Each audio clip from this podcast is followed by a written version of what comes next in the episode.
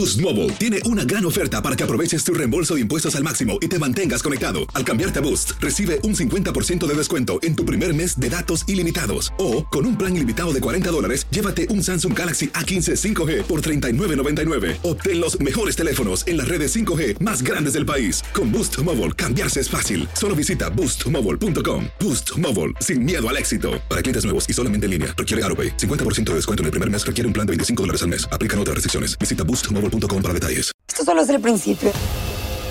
Porque lo mejor. Esto no se va a quedar así. Lo más impactante. ¿Por qué? Soy tu padre. Esta mujer me robó. Por favor, abre tus ojos. Está por venir en. ¡Pablo! ¿Entendiste? Tu vida es mi vida. De lunes a viernes a las 8 por Univisión. Y eso sí que amerita un brindis, ¿no crees?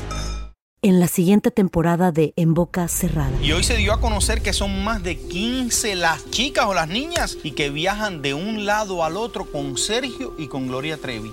Déjame llevarlo a un hospital, por favor. Creo que es lo mejor que puedo hacer. En las condiciones en las que Sergio lo obligaba a vivir, no hubiera soportado el siguiente invierno en España. Lo que nunca se dijo sobre el caso Trevi Andrade, por Raquenel Mariboquitas. Escucha en boca cerrada, en el app de Euforia o donde sea que escuches podcasts. Advertencia. Este programa contiene casos de crimen, apariciones, misterio, conspiración y violencia. El contenido de estas piezas puede ser sensible para algunos miembros del público. Aconsejamos discreción.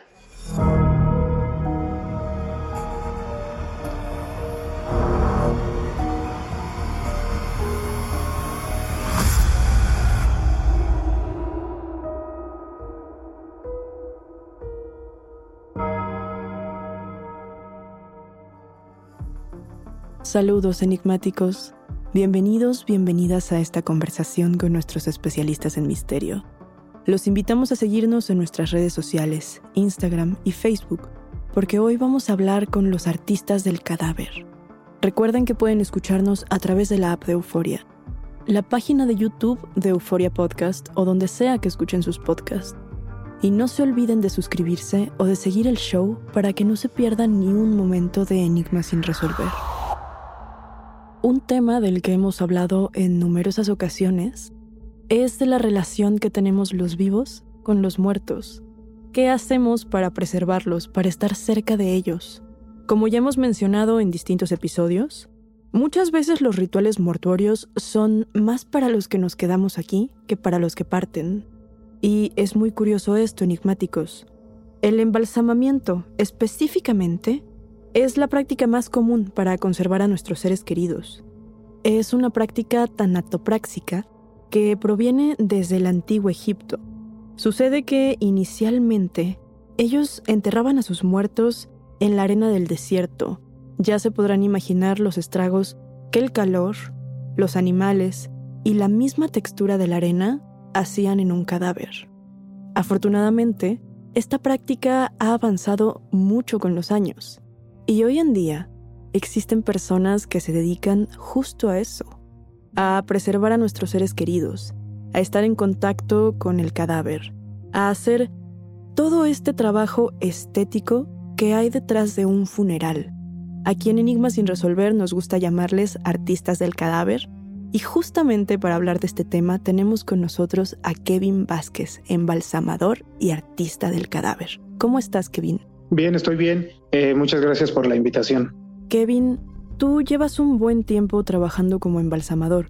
Y esto, hay que decirlo, es una labor que a mí me parece fascinante. Y no solo fascinante, sino también muy noble. Pero cuéntanos desde tu experiencia en qué consiste. Consiste en la preservación, sanitización y conservación del cadáver. Bueno, aunado de un arreglo estético para que las familias puedan despedirse de una manera digna de, su familiar como era en, vida. En eso consiste mi, labor como embalsamador, que es una preparación, básicamente preparamos el cadáver para que durante la velación no haya algún riesgo o alguna consecuencia. Y esta es una de las prácticas más antiguas que existen en el ser humano. Sin hablar de distintos tipos de prácticas mortuorias, hablemos meramente de la conservación del cadáver. Y digo, esta es una de las prácticas más antiguas porque la relación con la muerte forja muchísimos aspectos de la relación con la vida misma y creo que eso es muy místico. Pero seguramente, Kevin, para poder trabajar tan cerca con algo que al mismo tiempo es uno de los mayores temores del humano, debes de pasar por una preparación psicológica o una especie de... Pues sí, una, una preparación de una u otra forma. ¿Cómo es esto? ¿Cómo lo experimentaste tú? Para dedicarse a esto, obviamente, sí, sí, sí existe escuelas, te preparan para esto, pero lejos de, de ser un proceso psicológico es que en verdad te guste. Actualmente esto del embalsamamiento se ha vuelto como un tabú y o a, muchas personas lo han visto un poco más como morbo. Es en verdad tener las agallas porque no nada más es enfrentar el proceso del cadáver, sino saber enfrentarte a, a tratar con un familiar, con un doliente. El tener esa fuerza o, o ser un poquito imparcial en decir, este es mi trabajo y no me voy a, a doblegar, por así decirlo. Es un proceso un poco duro al inicio, pero con el paso del tiempo le vas agarrando amor a la, a la profesión. Yo me imagino que no solo le vas agarrando amor, sino que tiene que partir desde un lugar de profundo amor hacia esto, porque de otra forma es una práctica que, como tú lo comentas, no es para todos. Cuéntanos un poco de tus inicios, ¿qué fue lo que te hizo querer inclinarte hacia esta profesión? Ah, mira, es muy, muy chistoso.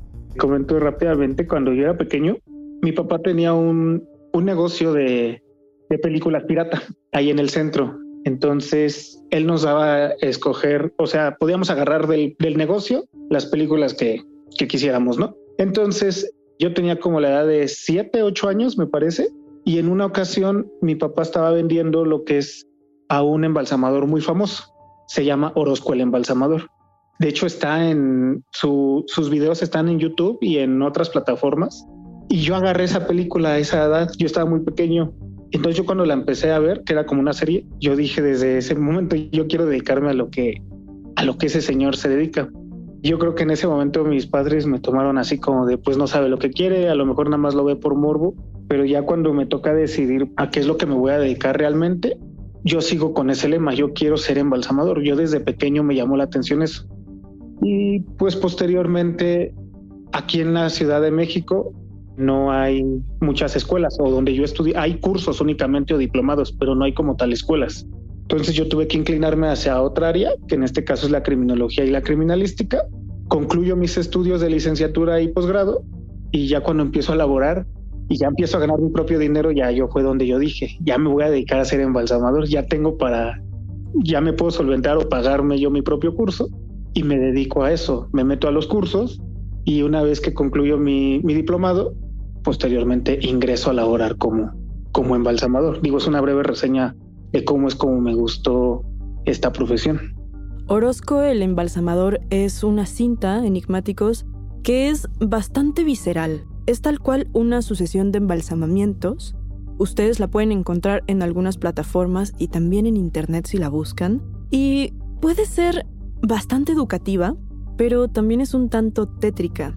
A mí me llama mucho la atención, Kevin, que esta disciplina te haya llamado la atención desde tan joven. Mientras otros niños querían ser bomberos, policías, veterinarios, tú querías ser embalsamador. Y es que probablemente ya tenías una posible tendencia. Pero ¿qué fue lo que detonó este interés como tal? Quizás trabajar con los muertos, tal vez la tradición, esta preparación química, ¿qué fue ese elemento? Te comento rápidamente, es algo completamente distinto, la criminalística con el embalsamamiento. Entonces yo decía, son ramas completamente distintas. Entonces, a pesar de que yo me gustaba o yo me llamaba la atención el poder manipular, acercarme a un cadáver, es algo completamente distinto. Entonces, esa era mi inquietud, ¿no? Realmente, ¿qué es lo que se hace en un embalsamamiento? No nada más es un proceso de, de inyectar un cadáver, es como darle ese aspecto. Yo, yo quería conocer el resultado. El saber qué tan capaz era de yo poder lograr dejar al, finado como era en vida, era más que eso. Es un complemento muy, muy laborioso, por así decirlo. Pero esa era como mi inquietud. Si yo podía o si yo me iba si yo nada más me iba a dedicar, no nada más por morbo, si en verdad sí tenía como el valor suficiente para poder yo, el poder interactuar con un cadáver. Justo ahorita acabas de llegar a este punto y es que esto es algo que a mí me causa mucha curiosidad porque nosotros como personas que nunca hemos trabajado con un cadáver, que nunca hemos visitado una morgue, por ejemplo, escuchamos este término y creemos que estamos familiarizados con el proceso, creemos que sabemos cómo se hace. Pero tú que sí lo sabes, cuéntanos cuál es el proceso para embalsamar un cuerpo. Ok, el proceso que nosotros le realizamos a un finado es, el cuerpo tiene muchas arterias, muchas arterias, entonces para no entrar mucho en detalles, por vía arterial suministramos lo que es una sustancia antiséptica y conservadora. Se coloca, bueno, en este caso yo en el área o en la empresa donde yo trabajo, trabajamos con formaldehído. Colocamos formaldehído con otros adicionantes. ¿Qué es esto? ¿Es un compuesto químico? Es un componente químico, exactamente, el formaldehído. Es menos agresivo que el formol. Hay mucha gente que trabaja con formol, el formaldehído es menos agresivo. Esa es nuestra sustancia antiséptica y conservadora. Eso es lo que nos va a detener la, descomposición, por así decirlo. Una vez que suministramos esa sustancia, hacemos una, una pequeña incisión en la región abdominal donde extraemos lo que es orina, sangre, heces fecales, alimento, todo el desecho. Primero se inyecta y posteriormente se extrae todos los líquidos que trae en la región tóraco-abdominal. Eso es prácticamente el proceso de embalsamamiento. Una vez que realizamos eso, posteriormente ya viene la parte estética, lo que es vestir, maquillar, peinar y todo eso. Yo me imagino que esta parte estética debe ser la más difícil de todas, porque tienes que lidiar con los recuerdos, con las familias, con los deseos, con los seres queridos, y la realidad es que todos queremos despedirnos de nuestros fallecidos de la mejor manera posible y tener un recuerdo lindo. Pero yo me imagino que muchas veces seguramente el mismo estado del cadáver complica esta labor. Me imagino que por esto esta debe ser la parte más humana, pero también la más compleja, ¿es así? Todo es un conjunto, porque un cuerpo bien preservado, que es la parte como de la química, de la inyección y la extracción, si un cuerpo va bien preservado, pero mal maquillado, pues ya la familia se basa un poco más en la parte estética. Pero es al revés, si viene bien maquillado pero mal preservado, es difícil. Pero para mí un poquito, a los dos, ambas partes son son valiosas para mí, pero la parte más laboriosa es la parte estética, porque ahí es donde al cliente no le va a importar si viene bien inyectado, bien preservado. Él quiere que tú lo dejes tal cual como era en vida. La parte estética, donde no sé, el color del labial, el peinado, la postura. Entonces sí es como un poquito más laborioso el, el poder darle a, a, como la persona era en vida, a pesar de que no lo conocíamos, con las especificaciones que nos va dando el familiar, es ahí donde nosotros es un poco más el trabajo. Es que tiene todo el sentido del mundo que esta sea la parte en la que se aloja, pues lo más complicado con las familias, porque al final es la parte visual, es lo que ellos van a ver de su ser querido, es la despedida. Pero pasando un poco de los tecnicismos y de esta parte tan emocional, me gustaría entrar un poco a tu experiencia trabajando directamente con los cadáveres. Sabemos que el cuerpo humano es complejísimo, y también existen algunos mitos urbanos, por así decirlo, de lo que pasa después de la muerte. Por ejemplo, yo he escuchado esta, que es que Hablar con los cuerpos cuando llegan ya muy rígidos ayuda para calmarlos, para destensarlos un poco y también para que haya una energía, digamos, más ligera. ¿Esto, esto se hace en verdad? Bueno, esa parte de, del hablar con ellos es como mito, por así decirlo. Esto es un proceso natural. Una vez que una persona deja de tener signos vitales, hay un fenómeno que se le conoce como rigidez cadavérica. Entonces, no es que le hablemos, es que durante el proceso del embalsamamiento se le da un masaje, un masaje al cuerpo para que pueda haber una buena manipulación al momento de vestir, pero dejando un poquito la parte, no sé, por así decirlo, científica. Yo sí soy una persona que sí me, sí hablo a veces con los cadáveres, sí me, sí me comunico con ellos. Y me imagino que si yo tuviera el mismo trabajo que tú, también lo haría. Y es que es muy impresionante pensar que aquí tu materia prima, por decirlo de alguna forma, es el cuerpo de alguien que tuvo una vida, que estuvo vivo. Y eso a mí me parece muy, muy noble. También me imagino que cuando estás ahí haciendo el trabajo, tal vez no tú, pero tus compañeros o personas con esta misma profesión recurren a algunos elementos espirituales. Estos pueden ser pequeñas acciones para aligerar el trabajo, para tener una relación distinta, más humana. ¿Tú tienes alguno de estos rituales? ¿Haces algo de esto para, pues, para llevar más en paz tu trabajo? Ah, ok, ¿qué es lo que yo realizo? Yo se escucha, se va a escuchar un poquito chistoso, pero yo al menos sí me presento con, con los cadáveres que yo llego a preparar. Donde yo trabajo hay mucha carga de trabajo. Entonces me dicen, ¿sabes qué? Te toca fulanito. Ya me toca fulanito y yo ya me presento, ¿no? Hola, ¿qué tal? Mi nombre es Kevin. Yo soy la persona que va a llevar a cabo el proceso de embalsamamiento. Eh, pórtese bien. Ese es como mi, lo que a mí me ha funcionado. A mí me funciona esa parte del presentarme yo con un cadáver. El yo presentarme y estarle hablando. O ya merito nos vamos, ya en un momento ya va a estar con su familia, pero esa es la parte que, que yo manejo. Se escucha un poco gracioso, pero sí, así yo me dirijo con, con mis cadáveres.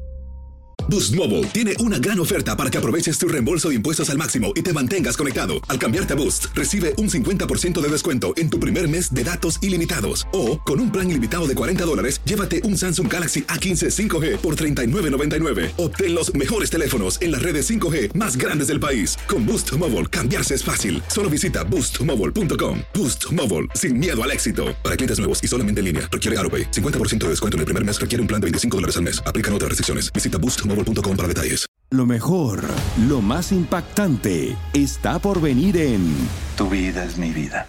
De lunes a viernes a las 8 por Univisión. ¿Tienes miedo? Estás escuchando Enigmas sin resolver. Presentarte con el cadáver, me imagino un poco que esto te ayuda, como ya lo comentábamos hace unos momentos, a llevar una relación mucho más humana, no tan fría con este trabajo. ¿Qué fue lo que te hizo adoptar esta tradición de presentarte con tus cadáveres? Hubo una ocasión donde, donde yo decidí esa parte, yo tengo la oportunidad de interactuar con la familia, antes del embalsamamiento y después del embalsamamiento. Entonces, en una ocasión, un chico falleció una señora y el hijo es el que me da sus pertenencias y me da indicaciones de arreglo estético y me dice el hijo, ¿te puedo pedir un favor? Y yo, sí. Dice, yo sé que vas, se va a escuchar un poco tonto, pero mi mamá sí lo quería. Yo, dígame, ¿le puede usted comentar a mi mamá que usted es la persona que se va a encargar de la preparación de, de ella? Dígale por favor a mi mamá que, que esté tranquila, que yo me voy a hacer cargo de sus nietos y que todo va a marchar de manera correcta. Pero por favor dígaselo porque mi mamá siempre quiso que la persona que, la última persona que fuera a tener contacto con ella, se lo dijera. Entonces ahí como que agarré un poquito la onda y dije, pues sí es cierto.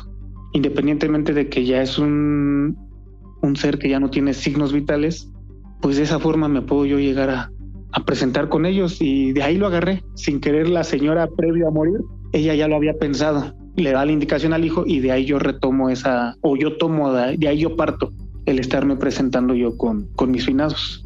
Y creo que hablando de tradiciones, esta es una tradición muy linda para llevar a cabo tu trabajo. La verdad es que creo que si yo estuviera en esa situación, si yo falleciera, también me gustaría que no me dejaran sola en este proceso y que me platicaran y pues que quien hiciera este trabajo conmigo tuviera esta parte tan humana. ¿Te ha tocado ser emisor de otros mensajes? Por ejemplo, yo sé que seguramente trabajas con duelos con distintas condiciones, con personas más tranquilas, con muertes más violentas quizá, con distintas religiones. ¿Qué otros mensajes has dado? Otra situación fue, me pidió el esposo, me parece, persinar a la señora, a su esposa, persinarla, porque ella ya, antes de dormir, la señora siempre, el esposo era quien la persinaba. Entonces me decía el señor, tú ya la vas a colocar en, en, su, en su ataúd para mí en el momento que tú la coloques es en el momento que ella ya va a ir a, descansar para siempre. Te pido de favor que por favor me persines a, a mi esposa y pues que le digas que se, que, la, que se cuide mucho, que la quiero mucho y eso lo hice tal cual. En esa parte sí soy muy humano, ¿no? Porque pues las personas le están confiando su familiar a alguien que ni siquiera conocen y pues es algo que no me quita nada. Es algo que lo puedo hacer sin, sin problemas. Kevin, de lo que llevo escuchándote hablar, estoy segura de que eres un hombre de ciencia, pero también eres un hombre espiritual. Inclinándonos a esta parte, a la espiritual, ¿has tenido experiencias paranormales mientras haces tu labor? Pues a veces sí llega a ser un poco, un poco raro, ¿no? Inexplicables es cuando me toca embalsamar normalmente en la madrugada, que es en un horario de 3 a 5 de la mañana, no sé, se llegan a caer las cosas, abrirnos las llaves del agua, cerrarnos las puertas del baño, cerrarnos las ventanas. Eso sucede cuando estamos trabajando con el finado. Entonces es como de, a ver, este fulanito, ya merito nos vamos, estate en paz. O ahorita acabamos, ya mero te vas. Pero sí es, es durante el proceso del embalsamiento. Si no hay cuerpo, no pasa absolutamente nada. Pero sí me ha pasado, o sea, que nos abren las llaves de, del agua o nos cierran las ventanas, eso es lo como lo más constante. A nosotros que jamás hemos visitado una sala para embalsamar o una morgue, esto nos parece aterrador, pero me imagino que tú y tus compañeros están habituados a esto. Y es que siempre la vida, la muerte, los espacios para la muerte suelen ser en los que se acumula más actividad paranormal. Y estas no son las cosas más extrañas que pasa con un muerto, con un cadáver. Tenemos algunos fenómenos curiosos que, como ya comentaba hace rato, pueden pasar por mitos urbanos y a mí me gustaría traerlos aquí a la mesa contigo para afirmarlos o también para desmentirlos. Por ejemplo, hace no mucho escuché de distintos fenómenos en los que un cadáver puede permanecer de pie aún estando fallecido y, por decirlo de alguna forma, el cerebro se tarda un poco de tiempo en procesar que ya no hay vida y entonces es cuando se desploman.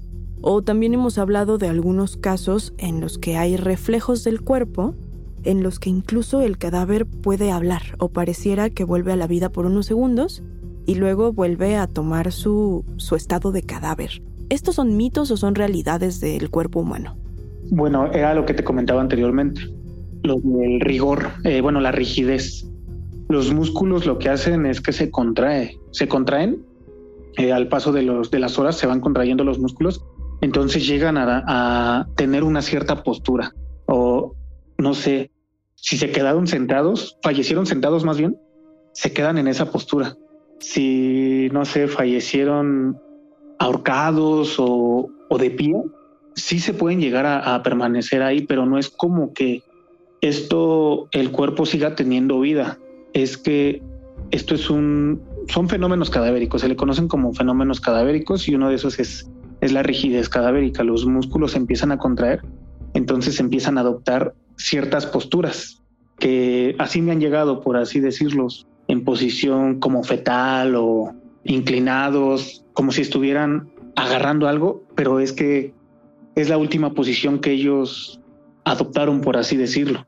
De levantarse, no, eso no nunca me ha sucedido, pero sí se de emitir sonidos, sí. Esto es al momento, es que te comentaba que extraemos los líquidos, se va haciendo la extracción de líquidos, entonces es como con una varilla, ¿no? Por así decirlo, con lo que se extraen los líquidos. Nosotros tenemos que conectar esa varilla que se le conoce como trocar, su nombre es trocar, se conecta a, la tráquea.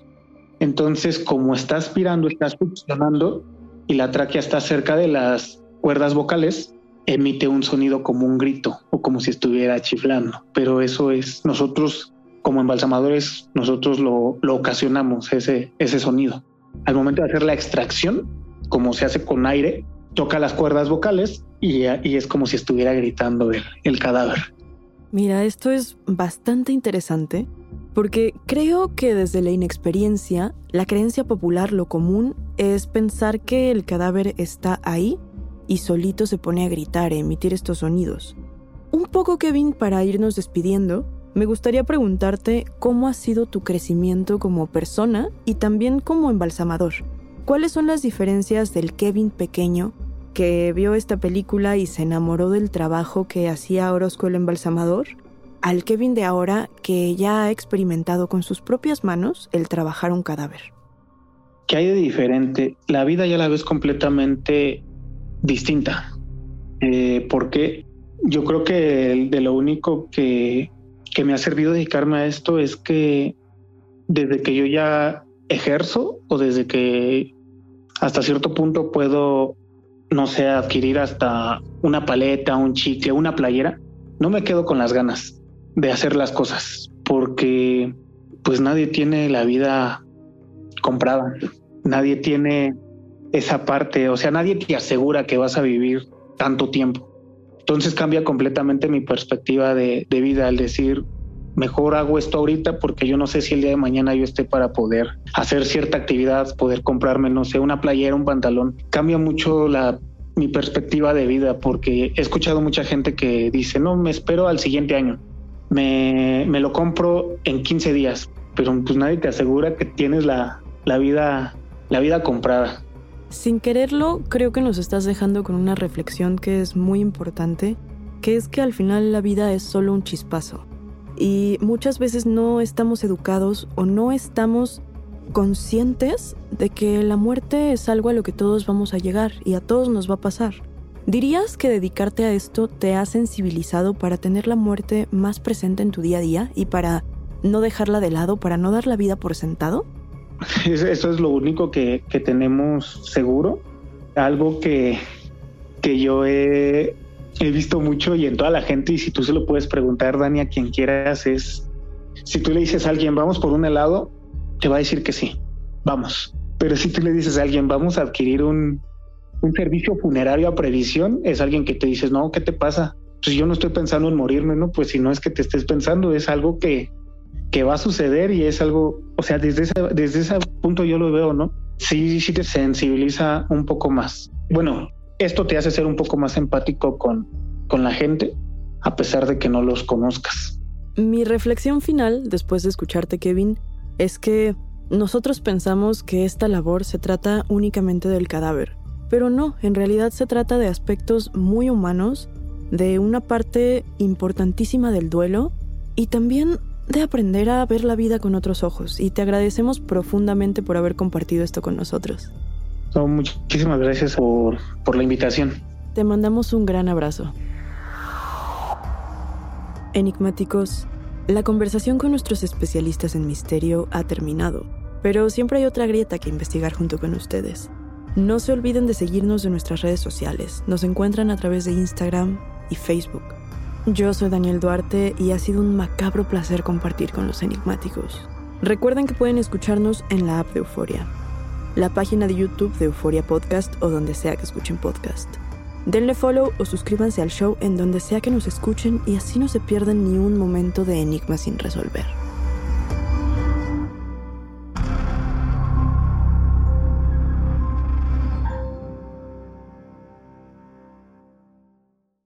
Siguiente temporada de En Boca Cerrada estando en Brasil, él mencionó que si alguna de nosotras llevábamos a la policía antes de que entraran, él primero se mataba.